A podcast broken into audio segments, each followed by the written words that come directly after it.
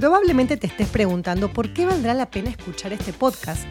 Un amigo me aconsejó que debería hacerlo distinto, original, que enganche a los oyentes.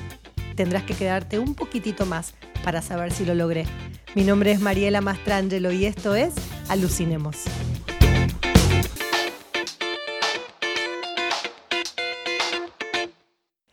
Esta semana les voy a hablar de tres películas que están basadas en hechos reales, pero sobre todo en tres productos que son muy, muy conocidos, a nivel internacional incluso.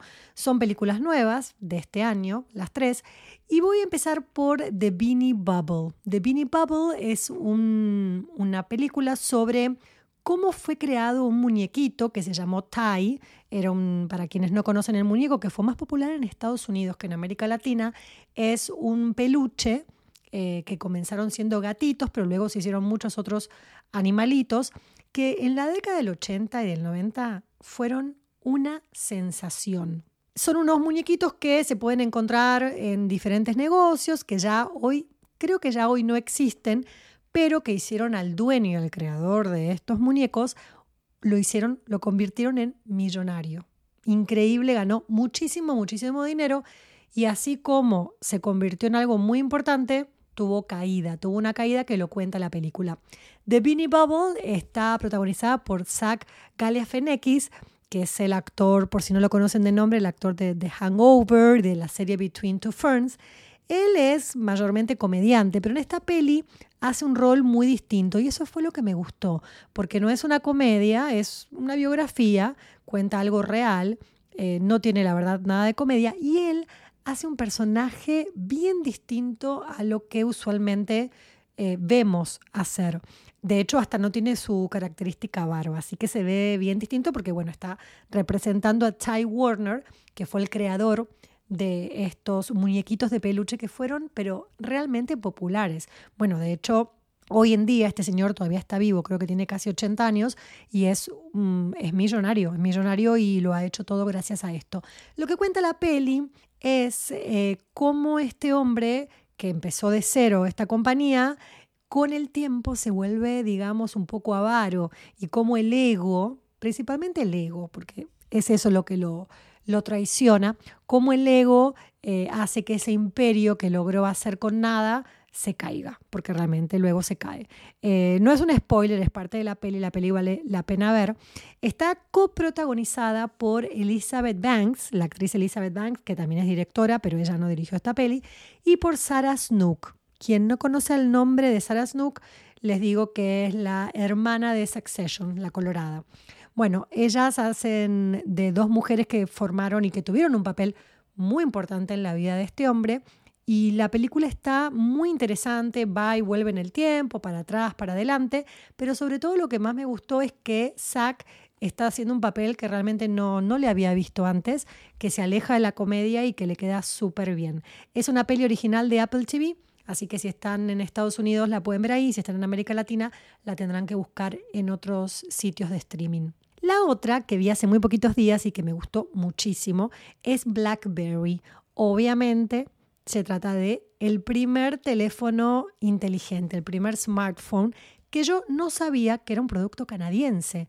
Bueno, esta película también es canadiense y cuenta cómo eh, dos ingenieros, amigos, bastante ingenuos e infantiles, crearon este teléfono que fue efectivamente el primero donde uno podía mandar emails, hablar por teléfono, mandarse textos y hasta jugar jueguitos electrónicos. Eh, la peli recorre todo el proceso de cómo ellos lograron patentar este aparato, cómo también se volvieron ultra, hiper millonarios y cómo el iPhone los prácticamente dejó en bancarrota y logró que este teléfono no sea digamos, el, mejor o el más solicitado del mundo, ya que el iPhone, bueno, ya todos sabemos que dominó. Lo que yo no sabía, que aprendí con la peli, pero eso también lo aprendí después, porque me puse a, a googlear un poco para ver información, es que BlackBerry eh, sigue existiendo como marca, pero no se dedican a hacer teléfonos, sino que hacen software y cosas así electrónicas y informática y de data, pero no hacen teléfonos. La peli eh, está muy bien dirigida, me gustó mucho. Uno de los actores eh, que es el que hace el personaje de Doug, uno de los ingenieros creadores. Él es el director también, un dato que me pareció súper interesante. No es el protagonista de la peli, pero es, vamos a decir, el segundo protagonista de esta historia. Y está basada en una novela, en una novela, en un libro que se escribió sobre la historia de la creación del BlackBerry y empezaron ya algunos a decir que no es así, que todas las cosas que muestran no son tal cual, ni siquiera como las cuenta el libro o como fueron en realidad. Y el director comentó en algunas entrevistas que se tomó libertades artísticas porque al final, bueno, una película tiene que entretener y eso es lo que hace esta cinta. De hecho, una de las cositas eh, que no son ciertas, pero que que quedan muy bien en, este film es cómo nombran al teléfono BlackBerry, por qué le ponen ese nombre al teléfono. Bueno, la verdadera razón es que las teclas, la forma del teclado y las teclas les daban la impresión a las personas que estaban trabajando en esto de que era esa fruta, un blackberry. Pero en la peli cuentan otra historia que la verdad es mucho más cinéfila, no fue así supuestamente, no se las voy a decir, no voy a hacer un spoiler, pero cuentan otra cosa y bueno, se entiende que algunas cositas tuvieron que cambiar o que tuvieron esa libertad, como dice el director, esa libertad creativa para poder hacerla más entretenida, aunque de por sí eh, los hechos principales sí son entretenidos y bueno, además hablan de un, eh, de un producto que la gente por lo menos de mi generación conoció. Eh, de hecho, yo me acuerdo, tenía un trabajo en donde, en televisión, en una producción donde yo trabajaba, que ellos en el canal nos daban BlackBerry, porque en ese momento fue, o sea, una conmoción, ese teléfono se usaba en todas las empresas. Yo en lo personal tenía mi iPhone, pero eh, no permitían en el canal que trabajemos con iPhone, entonces yo tenía dos teléfonos. Y sinceramente, debo reconocer que yo siempre fui team iPhone. Pero bueno, el BlackBerry fue realmente muy, muy popular y fue innovador. Tenía un, PIN, no sé si recuerdan, tenía, tenía un PIN que era un código único por donde se podían mandar mensajes de texto. Así que ya saben, BlackBerry la pueden buscar en diferentes sitios de streaming y yo creo que les va a gustar mucho. Y la otra peli, que también está basada en una historia bastante particular que se estrenó este año, es Flaming Hot. En español se conoció como El sabor que cambió la historia y se trata de cómo un hombre, un hispano, un mexicano, eh, creo que él nació en Estados Unidos, pero es de padres mexicanos, que se llama Richard Montañez, fue el que creó las eh, papitas con sabor hispano de Frito Lay, de la marca Frito Lay. La historia está dirigida por Eva Longoria y debo reconocer que me encantó el trabajo que hizo.